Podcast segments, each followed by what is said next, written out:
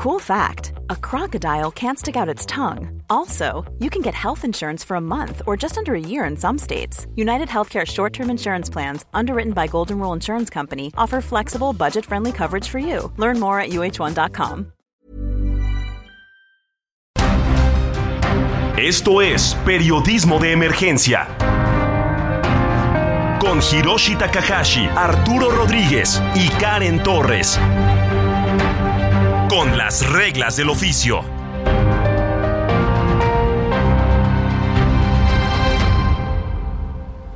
Toma un minuto y piensa en tu momento favorito, en tu graduación, por ejemplo. Ahora piensa en todas las empresas que se necesitan para hacerla posible. Las que rentan los salones, las que hacen la comida. Las empresas al comprar y vender entre sí generan economía para miles de familias. CIRT, Radio y Televisión Mexicanas. Voz de las empresas. Consejo de la Comunicación. Periodismo de emergencia. Con las reglas del oficio.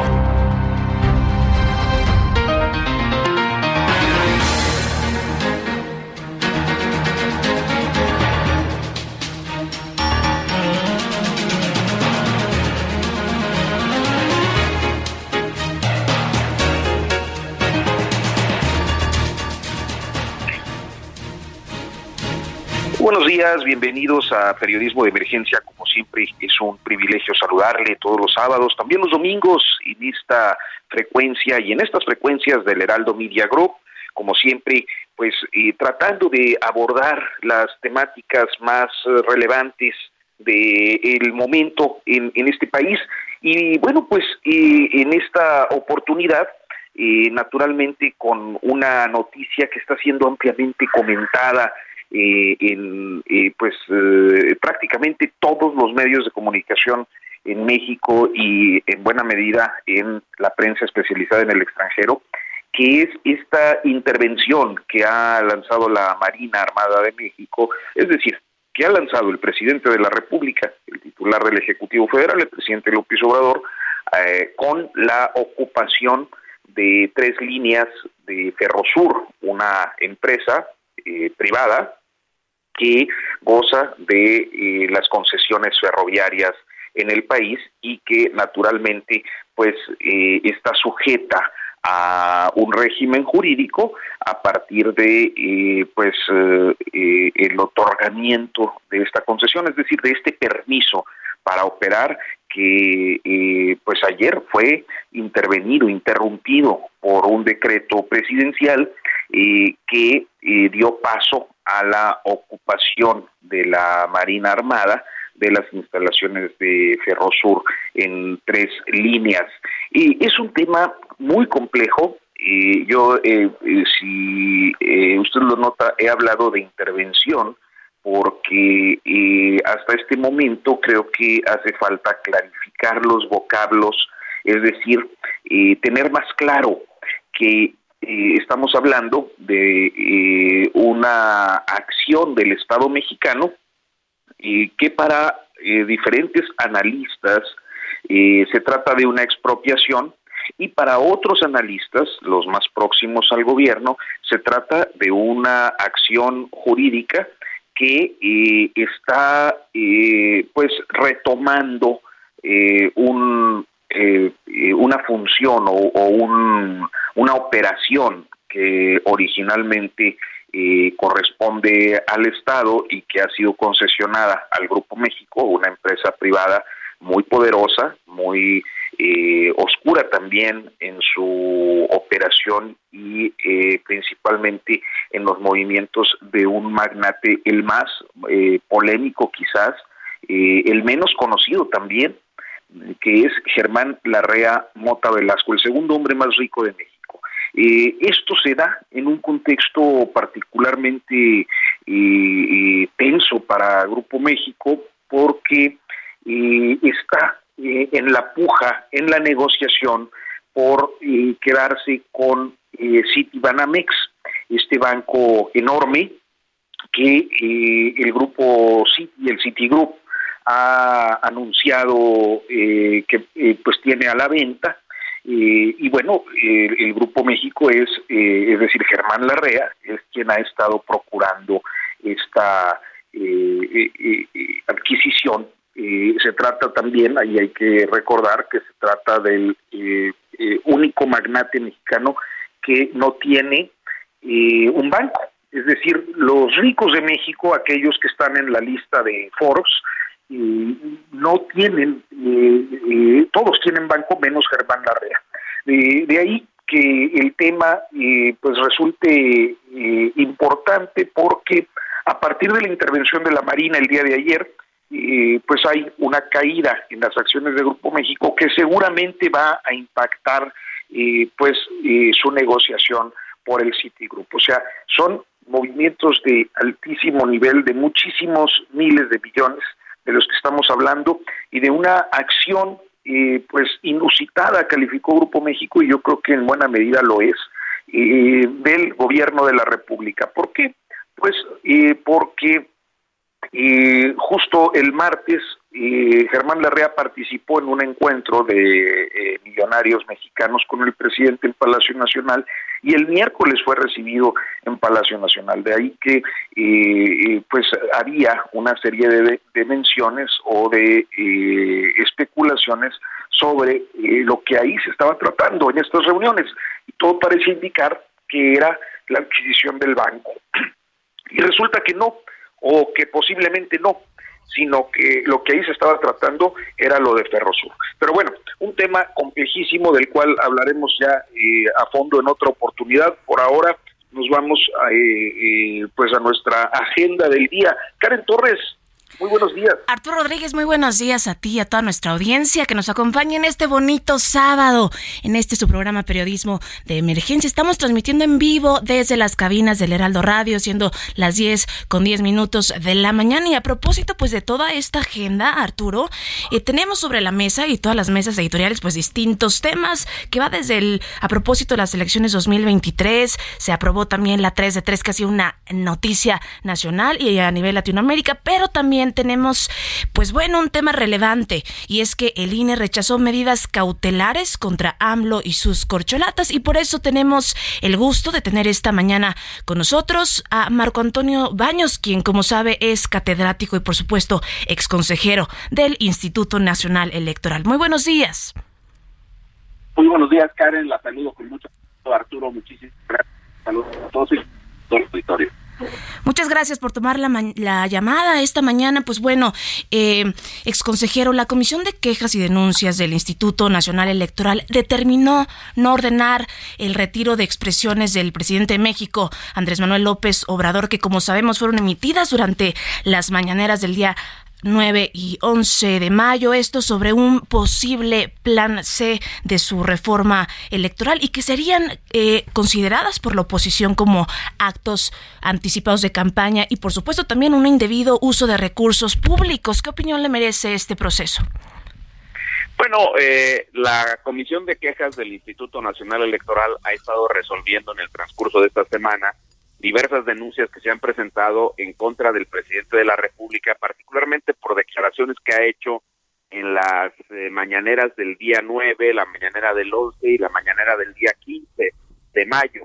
En esas eh, en esas mañaneras el presidente ha hecho un señalamiento específico llamando lo que él llama plan C, que es un tema eh, él invita a votar por las candidaturas de Frena, pero no por las de los partidos de la expresamente dice que no se puede votar esas Ahora, debo decir que también en las declaraciones del presidente él ha hecho alusión a los eh, logros de gobierno, particularmente en materia de los programas sociales. Y estos temas están generando eh, una situación de vulneración del artículo 134 de la Constitución. Que nos guste o no nos guste, sigue siendo una norma vigente. El punto no es si eh, los políticos tienen derecho eh, a eh, promover las candidaturas de su partido, etcétera. El punto es que la Constitución, en el artículo 134, Constitución que no fue modificada porque no pasó la reforma constitucional del presidente, dice claramente que los servidores públicos están obligados al principio de imparcialidad y de neutralidad en el uso de los recursos públicos. No pueden de entrada los servidores públicos utilizar instalaciones como es el caso del Palacio Nacional o el caso de las instalaciones del sistema de radio y televisión o, el Canal 11 para transmitir las mañaneras y a través de esas eh, mañaneras pues hacer este llamado para que no se vote por los partidos de la oposición. Y luego después, el artículo 41 de la Constitución dice con claridad que el presidente y cualquier otro servidor público tienen prohibido difundir logros de gobierno durante las campañas electorales.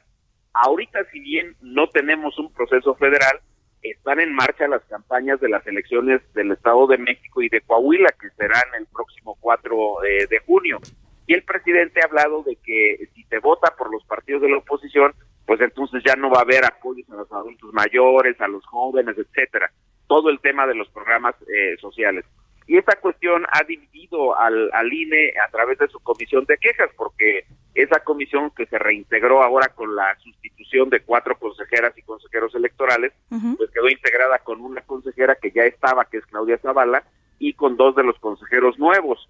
En este caso, las eh, dos medidas cautelares, o bueno, son más, pero concretamente estas contra el presidente de la República, eh, ha negado eh, la posibilidad de la medida cautelar bajo el argumento de que el proceso electoral federal no ha empezado, que está muy lejos todavía, que es hasta el cuarto trimestre, hasta septiembre de este año, el último cuarto trimestre de, de este año cuando se va a iniciar el proceso electoral y que por consecuencia no se puede medir si hay o no hay una afectación a los a los votantes. Y en este caso, pues creo que la comisión está eh, omitiendo de entrada que las mañaneras tienen una eh, cobertura de carácter este, eh, nacional, que se escuchan y se difunde la información prácticamente en todos lados. Y que si el presidente, con los niveles de popularidad que tiene, hace un llamado para que no se vote por las candidaturas de los partidos políticos de la oposición, pues está generando también un daño al principio de equidad en la contienda.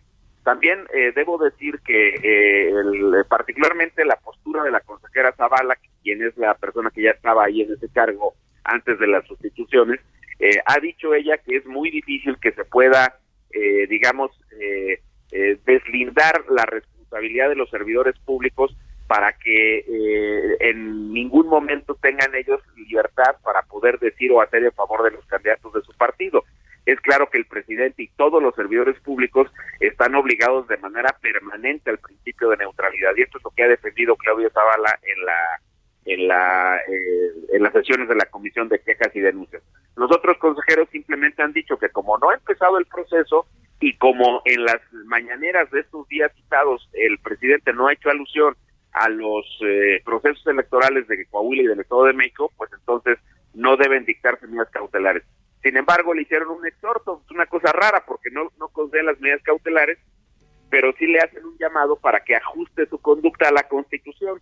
A mí me da la impresión de que hay cierto eh, temor en estas decisiones de declarar algo que es muy evidente, que es inconstitucional la conducta del presidente y que el presidente está obligado, eh, y lo tienen que decir a través de las cautelares, a respetar lo que dice la Constitución en estos temas. Caso contrario, pues estará teniendo una intervención que está eh, en este momento con el modelo cerrado que nosotros tenemos, con las normas vigentes que están en la Constitución y en la ley, pues el presidente estaría en una conducta que es inadecuada frente al desahogo de los procesos electorales de Coahuila y del Estado de México. Pues una explicación muy completa, detallada, exconsejero de pues todo este proceso eh, llamado Plan C. Muchísimas gracias por tomar esta llamada. Muy buenos días. Al contrario, Karen. Muchas gracias, Karen. Un saludo para usted y para Arturo. Muchísimas gracias. Hasta luego. Buen día. Pues bueno, continuamos, Artur, a propósito de, de pues este, estos temas tan relevantes que aquejan todas las mesas de las redacciones. ¿Se implementará, Artur, el, en este 2023 por primera vez en México el voto electrónico en Estado de México y en Coahuila, precisamente? Sí, una medida que, bueno, se ha intentado desde hace muchos años, pero creo que por primera vez estamos ante un avance pues más significativo en este piloteo. Y yo creo que, ¿qué será? Unos 20 años de estar intentando este con, con muestras reducidas el voto electrónico. Sí, creo que uno de los primeros países en América Latina fue precisamente Brasil, eh, que implementó pues estos, estos votos electrónicos. Habrá que analizar si en México estamos listos para a nivel federal, pues implementarlos en toda la República. Y en otros temas, eh, querido Arturo Rodríguez, y pese al revés eh, de la Suprema Corte de Justicia de la Nación, el presidente de México publicó decreto para catalogar de seguridad nacional en el tren Maya y otros otros proyectos. Hace unos días, cuando ya todas las mesas de redacción estaban cerrando, pues bueno, salió esta información que vino, sí, a prender las computadoras de todos las y los periodistas de México. Y pues para dar seguimiento a este tema, tenemos en la línea en esta mañana la doctora Laura Rojas Zamudio, quien es constitucionalista. Muy buenos días, doctora Laura. Karen, buenos días. Un gusto. Gracias por la invitación. Pues bueno, doctora Laura, es además usted investigadora del Instituto para el Fortalecimiento del Estado de Derecho y nos encantaría que nos comparta pues el balance y el panorama luego de que la Suprema Corte de Justicia de la Nación declaró, mire, inconstitucional el acuerdo expedido por el presidente López Obrador que declaraba las obras y proyectos prioritarios como de interés público y de también seguridad nacional. ¿Hay desacato? Eh, eh, ¿Podría haber algunos riesgos? ¿Cuáles serían? Claro, por supuesto. Mira, como bien lo dices, la Corte el jueves pasado invalidó ese decreto por el cual eh, se consideraban como eh, de interés público y de seguridad nacional los proyectos y las obras prioritarios del gobierno del Estado. ¿Por qué? Porque consideraban que esto básicamente violentaba las facultades del INAE y porque se generaba una reserva de información, es decir, los ciudadanos no teníamos acceso a la misma. En ese sentido, en la tarde, como bien lo señalas, presidente emitió un nuevo decreto. Claro que hay desacato, porque se está repitiendo el mismo acto que se analizó en la controversia constitucional. Si bien es un nuevo decreto, tiene un nombre distinto, la sustancia es la misma, considerar que las obras emblemáticas de este gobierno sean consideradas de seguridad nacional y de interés público, lo cual evidentemente vuelve a ser que la información sea reservada y que los ciudadanos no tengamos acceso a la misma. ¿Qué puede pasar aquí? Claro que hay un riesgo. Eh, el riesgo es que la Constitución no se está obedeciendo por uno de los poderes eh, integrantes de esta República. Recordemos que el, eh, el, artículo 128 señala que todos los servidores públicos, sin excepción alguna, tienen el deber de guardar la Constitución y las leyes que de ella emanen. La Constitución establece para los ciudadanos un derecho humano a la información que está en el, eh, en el artículo sexto. Entonces, emitir un nuevo decreto con las mismas características, en primero, viola de nuevo la Constitución. ¿Qué va a pasar aquí? Este nuevo decreto puede ser de nueva cuenta impugnado por el INAI en una nueva controversia constitucional, pero si esto se hace así, es un, un ciclo de nunca acabar. Pero hay otra vía constitucional que me parece que es la que se debería de seguir. Ante una repetición de acto reclamado, como es la que se está presentando, constitucionalmente hay una vía para analizar eso. Las partes en la controversia, en este caso el INAI, debería promover ante la Corte esta, eh, denunciar esta repetición de acto reclamado y la Corte tendría de nuevo y tiene la facultad de analizar si se está en efecto repitiendo un acto por el presidente de la República, un acto que ya fue declarado inválido. De ser el caso que la Corte analice y concluya que sí hay una repetición de acto reclamado, definitivamente eh, hay un, eh, se puede configurar aún por el presidente de la República el delito de abuso de autoridad por desobediencia a un mandato judicial. Ya tenemos una sentencia que declaró la invalidez. Entonces, me parece que la vía que se debería de seguir es justo esta, denunciar esta repetición de acto y la Corte tendrá que analizarlo. Ahora bien, la Corte desde 2007 ha señalado que esto, esta, este tipo de desobediencias en una sentencia de controversia constitucional, estamos ante, se puede sancionar, es una sanción constitucional, porque es una responsabilidad constitucional, es decir, el presidente está incumpliendo. Arturo Rodríguez. Sí, doctora, pues rápidamente, y estamos observando un gobierno que es proclive al uso o a la invocación de la seguridad nacional para diferentes acciones. Eh, ayer lo vimos con el tema Ferrosur, lo venimos viendo a lo largo de la semana con este asunto de, la resolución de la Corte y luego la emisión del decreto. Hay eh, antecedentes en el México moderno de otro gobierno que haya recurrido tanto al tema de la seguridad nacional para sus acciones, incluida la opacidad? Claramente no, Arturo.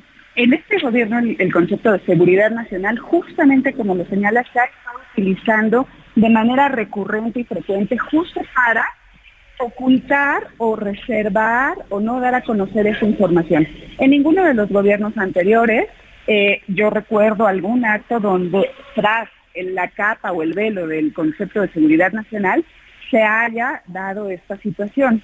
De hecho, eran pocos los proyectos que se consideraban de tal naturaleza, pero además hay un recurso ante la Corte donde la Corte califica si se tratan cuestiones de seguridad nacional o no y si la información debe transparentarse. Una vez que el INAI ya la desclasificó y dijo esa información sí se debe eh, otorgar. Entonces, no, me parece que es este gobierno el que está haciendo este uso desmedido del concepto de seguridad nacional para, a partir de ahí, no rendir cuentas de los actos de gobierno.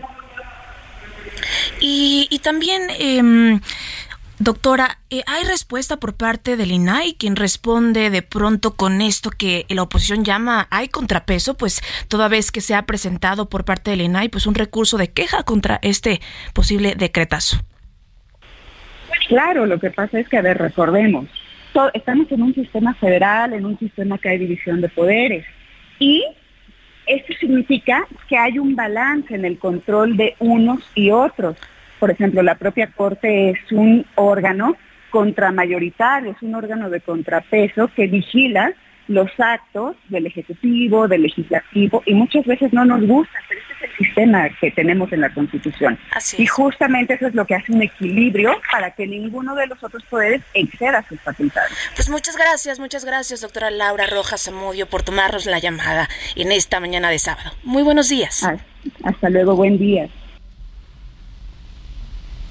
Pues ya vamos a tomar más información que tenemos en este día con un corte comercial. Volvemos. Quédese con nosotros.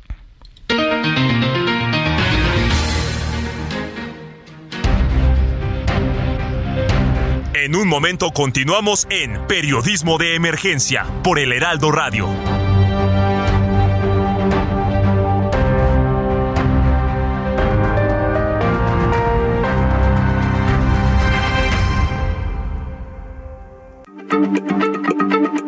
Heraldo Radio, la H se lee, se comparte, se ve y ahora también se escucha.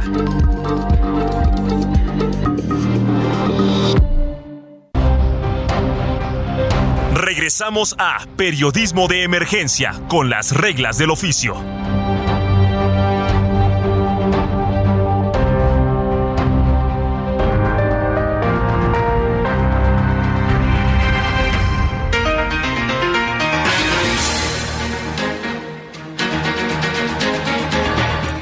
Son 10 de la mañana con 30 minutos, hora del centro de México. Gracias por continuar con nosotros aquí en el programa Periodismo de Emergencia en esta mañana de sábado. Y como ya le comentábamos, pues bueno, hay una noticia relevante para la agenda feminista en México y América Latina y es que se aprueba a rango constitucional la ley 3 de 3, esto en 17 congresos locales. Avanza, avanza la lucha contra la violencia hacia las mujeres, niñas y niños y adolescentes para que ningún eh, em, pues sí, agresor pueda estar en el poder Arturo Rodríguez.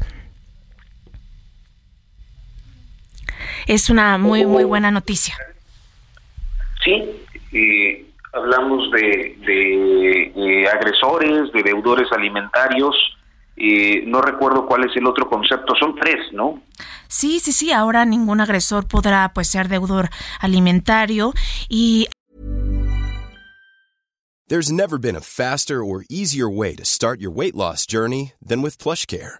PlushCare accepts most insurance plans and gives you online access to board-certified physicians who can prescribe FDA-approved weight loss medications like Wigovi and Zepbound for those who qualify. Take charge of your health and speak with a board-certified physician about a weight loss plan that's right for you. Get started today at plushcare.com slash weight loss. That's plushcare.com slash weight loss. plushcare.com slash weight loss. Hay que darle, pues por supuesto, seguimiento en las mesas de redacciones a este tema que es por demás relevante, Artur.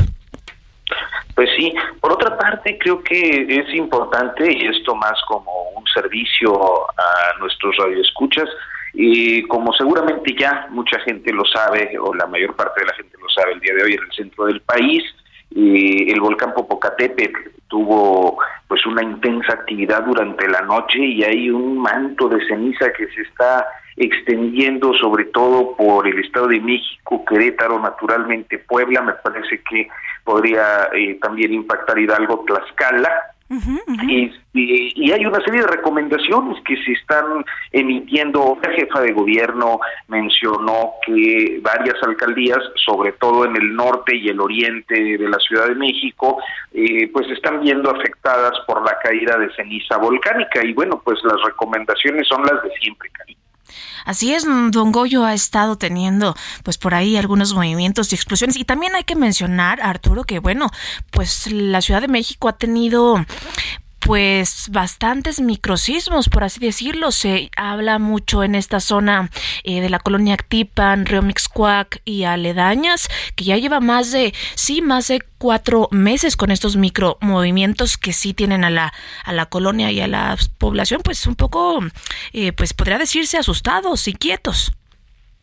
Sí, es que han sido semanas eh, difíciles en la Ciudad de México por, por estas y pues estas eh, estos fenómenos no de, la tierra que eh, sacuden eh, si bien de manera leve pues con epicentro difícil de, de anticipar no normalmente cuando el sismo ocurre en la costa pues hay tiempo para que suene la alerta y algunos segundos para poder salir pero con esto que el epicentro en la Ciudad de México sí es eh, durísimo, ¿no? Este y, y, bueno, pues eh, esperemos que como luego también se dice, este eh, los microsismos contribuyan a despresurizar y no provocar un sismo mayor, que es como la esperanza que siempre nos queda a quienes radicamos en el centro del país eh, ante pues la actividad sísmica tan frecuente. Sí, sin duda, importante también recordar que no es posible que en Ciudad de México pues suene la alerta sísmica puesto que no hay sensores de sistema de alerta sísmica en la ciudad. Esto por supuesto por la cercanía con, con donde fuese el epicentro. Pero pues, eh, mire, en otros temas también eh, relevantes, hubo pues algunos pronunciamientos, podríamos decir, desafortunados de Ana Guevara, quien rechaza eh, que la CONADE no haya apoyado ¿no? al equipo de nadadoras. Eh, hubo denuncias de las clavadistas y nadadoras que agudiza la pugna de la CONADE contra sus propios deportistas. Por ese tema tenemos este día en la línea Beatriz Pereira, quien es periodista deportiva y también reportera del semanario Proceso. Muy buenos días, Beatriz. Hola, ¿cómo les va, Arturo? Qué gusto saludarlas. Igualmente, Beatriz. Oye, pues vámonos. yo quisiera, Beatriz Pereira, colega, amiga, y poder empezar por el principio. O sea, si alguien, si alguien le ha dado seguimiento a los directores de la CONADE desde hace ya pues a bastantes años eres tú y yo creo que algo de primera necesidad es saber qué es lo que ha pasado con Ana Guevara en estos en estos años en la 4T. Bueno, pues ¿qué ha pasado? Pues que destruyó el deporte, que se peleó con los deportistas, que ha saqueado la CONADE. Eh, sin duda, Arturo, la peor gestión de una directora o director de, esta institución.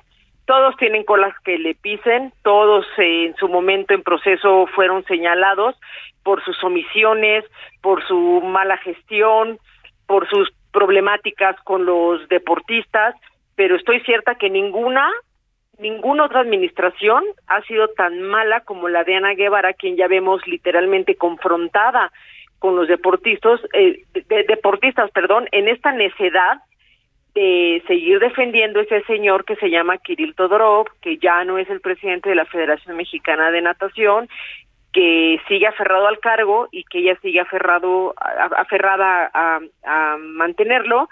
Y pues por eso está confrontada con los deportistas de las disciplinas acuáticas, pero también con los de ciclismo, pero también con las de eh, este tiro con arco, pero también con las de pentatlo. O sea, no, no creo que no se salvan ningún deporte. A ver, el problema de Ana Guevara con las federaciones, ¿cuál es? O sea, ¿cómo funciona, Beatriz, para los que somos neófitos? Eh, ¿cuál es el funcionamiento del deporte en México? O sea, ¿qué hace la CONADE? ¿Qué hacen las federaciones? ¿Las federaciones reciben dinero público? ¿No reciben? O sea, ¿cómo, cómo funciona todo esto? A ver, el deporte olímpico es privado, Arturo. El Comité Olímpico Internacional es un ente privado. El Comité, perdón, Olímpico Mexicano es un ente privado. Las federaciones internacionales y las federaciones nacionales son entes privados, funcionan como asociaciones civiles, ¿correcto? Por otro lado, está en el caso de México, pues el gobierno federal, que a través de la CONADE trabaja con las federaciones nacionales, es decir, las federaciones, aunque deberían generar su propio dinero, sus propios recursos, que muchas de ellas sí lo generan, pero generalmente es para que se lo queden los presidentes de las federaciones y este, se convierten en su caja chica, les tiran históricamente la mano a la CONADE, dame dinero para operar mi deporte. Entonces, en este recibir dinero público a través de una federación, eh, ese dinero público llega a los deportistas pero siempre, digamos, a través de la federación. La CONADE no tiene, digamos, de alguna manera como la atribución de gastarse el dinero de manera directa para comprar boletos de avión o para hacer frente a los gastos que se necesiten. Le da el dinero a una federación y esa federación se encarga de, pagar los gastos. Entonces, es un esquema un poco raro, eh, un poco complicado, digamos, de explicar, pero este, se han encontrado a veces, cuando hay problemas con los presidentes de federación, la manera de entregarle dinero de manera directa a un deportista. Cuando hablo de dinero me refiero, Arturo, a los viajes, el pago de sus este, entrenadores, médicos, fisiatras, etcétera, porque otra cosa son las becas. O sea, tu estímulo económico, tu dinero que te toca, que el gobierno te da porque tú ya tuviste resultados deportivos y te depositan antes cuando existía el fideicomiso FODEPAR, tenía, estaba en Banjército, Banjército cada mes hace una transferencia bancaria a los deportistas con su beca. Pero quieres viajar, quieres un boleto de avión, eso CONADE le va a dar el dinero a la federación, la federación va a hacer, ya sabes, no su invitación a tres proveedores a participar, van a supuestamente escoger quién es el más barato, a ellos les van a comprar y con dinero público la federación va a pagar esos gastos. Eh, Beatriz, desde 1988, por algún decreto presidencial, pues surge, surge la CONADE. Ahora con estos recientes denuncias de las clavadistas Alejandra Orozco y Gabriela, eh, pues vienen a visibilizar algo que ha pasado, como ya bien mencionan, hace décadas. Una ruptura, por supuesto, eh, de la Comisión Nacional de la Cultura Física y del Deporte con sus atletas, que además eh, tiene a mal su representante llamar de deudoras, calificándolas así a las nadadoras. ¿Por qué, ¿Por este, hay que decirlo, atrevimiento de llamarlas deudoras? Ah, bueno, a ver, ahí te va. Ana Guevara dice que eh, las integrantes de la selección de natación artística deben dos millones de pesos que no han comprobado del periodo 2016-2018, es decir, cuando Alfredo Castillo dirigía la CONADE, ¿correcto? En ese entonces todavía existía el fideicomiso FODEPAR, este del que les estaba hablando, y que recordemos el presidente López Obrador lo extinguió, al igual que todos los demás fideicomisos de otras dependencias gubernamentales, ¿correcto? Ese fideicomiso tenía unas reglas de operación que eran muy claras, que decían, si tú debes dinero, es decir, yo te di dinero para que te fueras a una competencia y si no me comprobaste ese dinero, yo no te puedo seguir dando más dinero. Llámese deportista, llámese federación, a quien tú le hayas entregado el dinero. No hay una comprobación completa, no puedes seguir recibiendo dinero. ¿Ok? Yo me quiero preguntar, ¿por qué si debían ese dinero, por qué Ana Guevara le siguió dando dinero? Eso violó la ley, violó las reglas de operación y eso, pues en el gobierno tendría que estar muy penalizado y castigado, ¿no? Porque ¿qué provoca? Justamente de lo que ella se queja ahora, ¿no? Que ya debía, pero entonces yo te sigo dando dinero, pero me debes. Eso está muy mal, porque es un quebranto a, las finanzas públicas. Se, se, se contradice el, el, diálogo, ¿no, Arturo? Diríamos, diríamos vulgarmente, escupió para arriba. ah, pues sí, porque ¿de quién es la culpa de que deban? Porque además, otra cosa, Arturo, tú sabes que cuando cambia el gobierno hay algo que se llama actas de entrega-recepción. Claro. Y alguna vez Ana en el Senado la citaron y dijo que ella tenía que estar administrando la caca del pasado. La cito textual, ¿eh? No, yo no me expreso en esos términos. Pero ella quiso dar a entender, pues, que el señor Alfredo Castillo le había dejado un muladar en la CONADE. Bueno, porque firmó el acta de recepción de que todo estaba bien. Si había deudas en el fideicomiso FODEPAR, a nadie que deba a FODEPAR le tuvieron que haber dispersado dinero. Y si lo hizo, eso es una violación a la ley y Ana Guevara tiene que ser castigada por eso, porque entonces la culpable de que ese dinero no se haya recuperado, suponiendo sin conceder que de verdad lo deban, pues lo tiene que rescatar ella y si no lo rescata está haciendo misa. Pero además, insisto, el dinero se opera a través de la federación. Entonces, en todo caso, pues quien lo debería es la federación del eh, presidente espurio Kirill Todorov, que es su amigo y a quien defiende y por razón por la cual ella está confrontada por los atletas por defender a un federativo. Justo, justo esto te lo quería preguntar, Beatriz. y tú ya desde febrero habías arrojado el reflector al conflicto en la Federación eh, de Deportes Acuáticos y eh, la directora de la CONADE.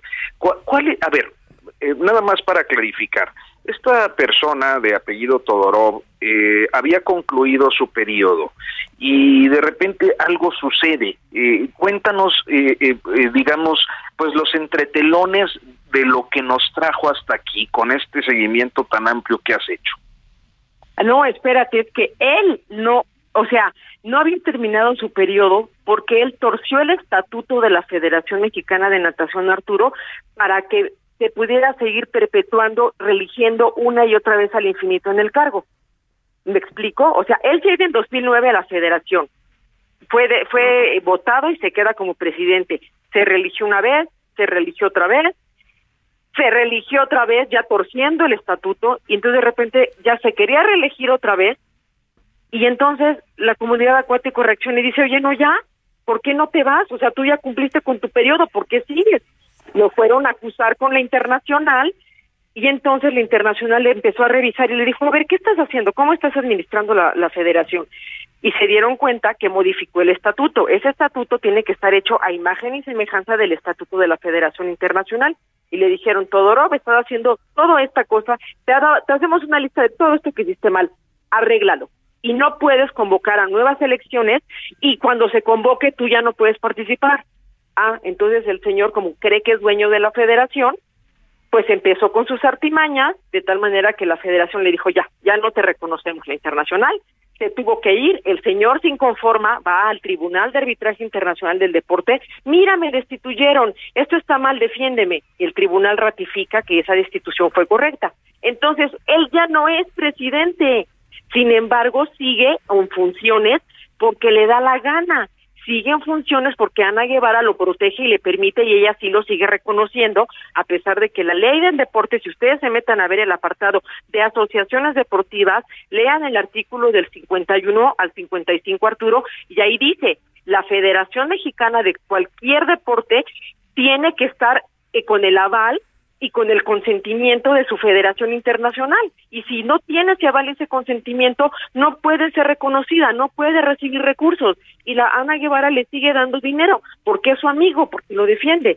Entonces, si te das cuenta, un tema administrativo de un señor que se aperró a una federación y que no la quiere soltar y que claramente no la quiere soltar porque le ha representado un beneficio económico brutal, sigue estando ahí porque Ana Guevara, la directora, en lugar de que haga sus funciones que le marca la ley y que vele por el deporte, que vele por las deportistas, está velando por los intereses de un particular que por si fuera poco, Arturo, me permites extenderme, está vinculado a proceso porque la Fiscalía General de la República lo tiene con una carpeta de investigación por desvío de recursos, por el delito de peculado.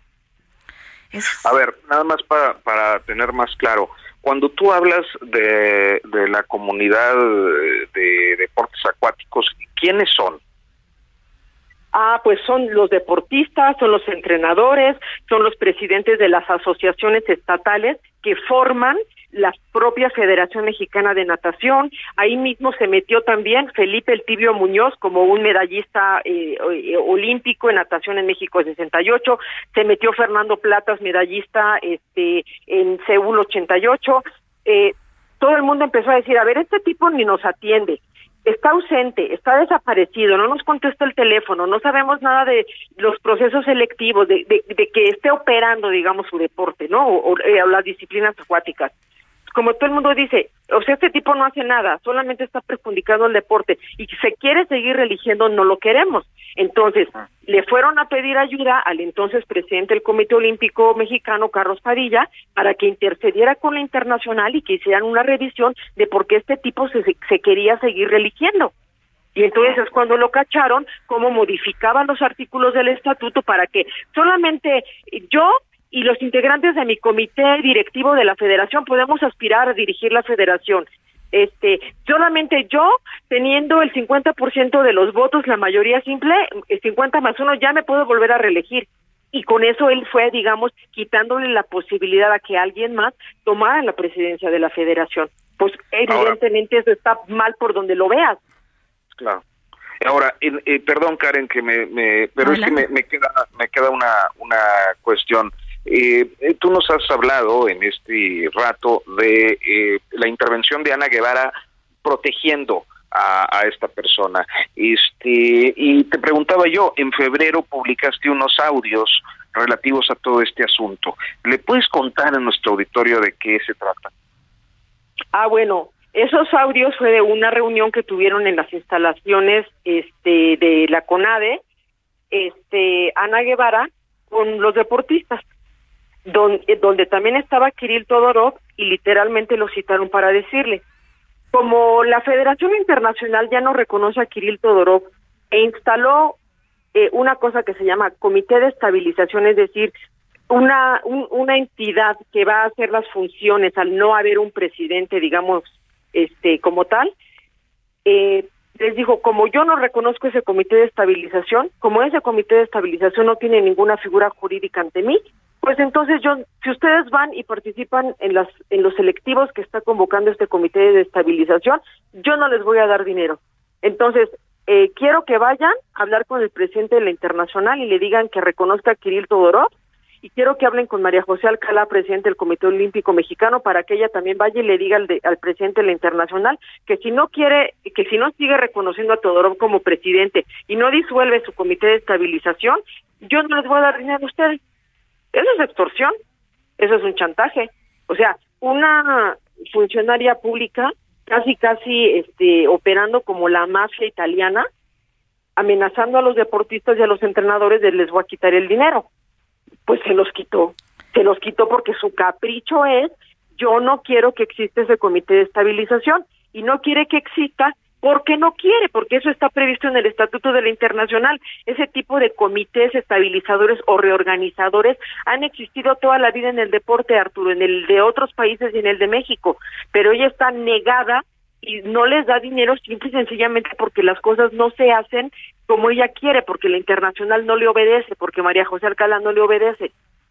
Y eso es, eh, por supuesto, eh, de denostar y lamentable. Hay que recordar aquella vez que eh, Ana Gabriela Guevara se quejó precisamente de esto, de la falta de apoyo económico como atleta y aseguró nunca aceptar un cargo en la CONADE.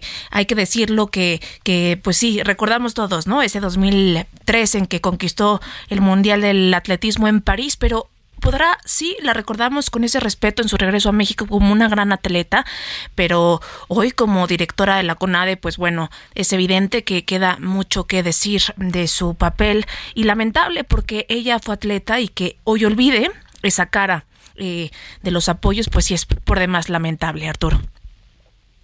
Sí, Beatriz, es eh, en este contexto ya que nos has explicado ampliamente, donde se da el señalamiento de las nadadoras, la mención presidencial eh, que confunde un poco con el tema de, las plazas en la Secretaría de la Defensa y luego la reacción de Ana Guevara que pues eh, desborda o exacerba los ánimos con esta expresión, hay que decirlo como es clasista, eh, y, y, y grosera eh, hacia las atletas. No, por supuesto, porque no es el lenguaje ni es la actitud que debe tener una servidora pública, diría el presidente. Eh, no es el cargo, es el encargo. Y luego, servidor público, tú estás claro. para arreglar los problemas, no para crearlos. Ella decía en una entrevista con Ciro Gómez Leiva, estoy atada de manos, no, no estás atada de manos. O sea, si eres inepta, y eres muy inútil y eres confrontativa y generas problemas en lugar de que los resuelvas. Y eso está mal porque está poniendo contra la pared a los deportistas que, a ver, tampoco son eh, angelitos, ¿eh? O sea, los deportistas también tienen su colita que les pisen, eso hay que decirlo. No todos, pero muchos sí. Y abusan a veces y se pasan. Y Ana Guevara quizá no le falta razón al tratar de poner orden en la CONADE, ¿no? Pero es que el orden que ella quiere poner es, tú me caes bien y eres mi amigo mi amiga deportista, toma, aunque no te lo merezcas. Tú me caes mal y das resultados, pero estoy molesta y tú y, no quiero darte, no te voy a dar. Entonces no es que no no es que ella aplique la ley, es que la ley es su hígado, es su es su humor, es si está de buenas o está de malas, es no quiere ayudar, no no quiere trabajar, pero pero además por otra parte yo pienso ni sabe cómo y solamente cuenta una sarta de mentiras en cada entrevista donde va, pues porque evidentemente pues yo creo que nadie en este país este que, que, que, esté fuera del mundo del deporte ha leído esos artículos de los que te estoy hablando o las reglas de operación que son 150 hojas donde tú puedes ver que los deportistas tienen becas por sus resultados que ya tuvieron atrás y que no te los puedes quitar nada más porque tú quieres. Beatriz, ¿y qué lo sigue? que me llama la atención sí. es que el presidente le compre las mentiras. Embarró al presidente porque el presidente no es que Sedena sí le dio, bueno, pues sí, Sedena las tiene contratadas porque pues hay que decirlo. En el sexenio de Felipe Calderón, con tal de lavarle la cara a la Sedena, a la Marina, a las instituciones que estaban muy mancilladas por la guerra y el país ensangrentado, pues les parece una buena idea ir a agarrar deportistas exitosos y decirles, toma, te voy a dar esta beca, te voy a dar estas prestaciones y cuando yo te necesite te pones el uniforme y pues vas a mis eventos. Eso hacen los deportistas. Eso no significa que la Sedena les tenga que pagar los viajes y, y, y, y los entrenadores. Esa es la obligación de la CONADE. Y si Ana Guevara no hace eso, pues no sé ni para qué existe la CONADE, ni para qué Ana Guevara cobra un sueldo cada mes. Beatriz Pereira, nos queda un minuto. Nos gustaría que nos digas qué sigue, qué, qué, qué, qué se puede imputar, quién puede amonestar, qué sigue en este caso. Pues mira, ayer este, María José Alcalá dio una entrevista en El Hueso diciendo que va a hablar con el presidente de la Federación Internacional de Natación para pedirle que el Comité Olímpico Mexicano haga las funciones de este comité de estabilización que tanto molestan a Guevara. Y si desaparece el comité de estabilización, me imagino que con eso Ana Guevara ya va a decir, sí, sí, les voy a dar el dinero. ¿Quieres reírte de algo? Todos los integrantes del comité de estabilización es gente que trabaja para o con el Comité Olímpico Mexicano. Así de absurdo es, de absurda es esta situación. Pues muchas gracias eh, por tomarnos la llamada de Beatriz Pereira, periodista deportiva y reportera del semanario Proceso. Muchas gracias por todo este panorama y eh, la información reveladora que nos has compartido en esta mañana. Muy buenos días. Gracias, Karen. Gracias, Arturo. Y un abrazo a todos eh, quienes nos escuchan. Buen día. Artur, nos despedimos de este programa, su programa, gracias a la audiencia que nos acompaña en Periodismo de Emergencia. Arturo Rodríguez, muchas gracias. Nos escuchamos mañana.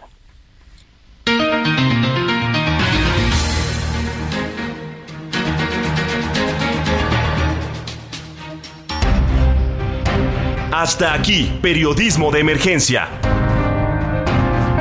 Con Hiroshi Takahashi, Arturo Rodríguez y Karen Torres. Con las reglas del oficio.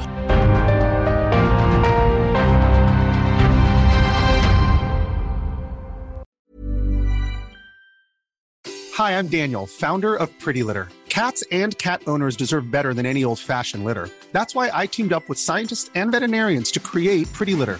Its innovative crystal formula has superior odor control and weighs up to 80% less than clay litter. Pretty Litter even monitors health by changing colors to help detect early signs of potential illness. It's the world's smartest kitty litter. Go to prettylitter.com and use code ACAST for 20% off your first order and a free cat toy. Terms and conditions apply. See site for details.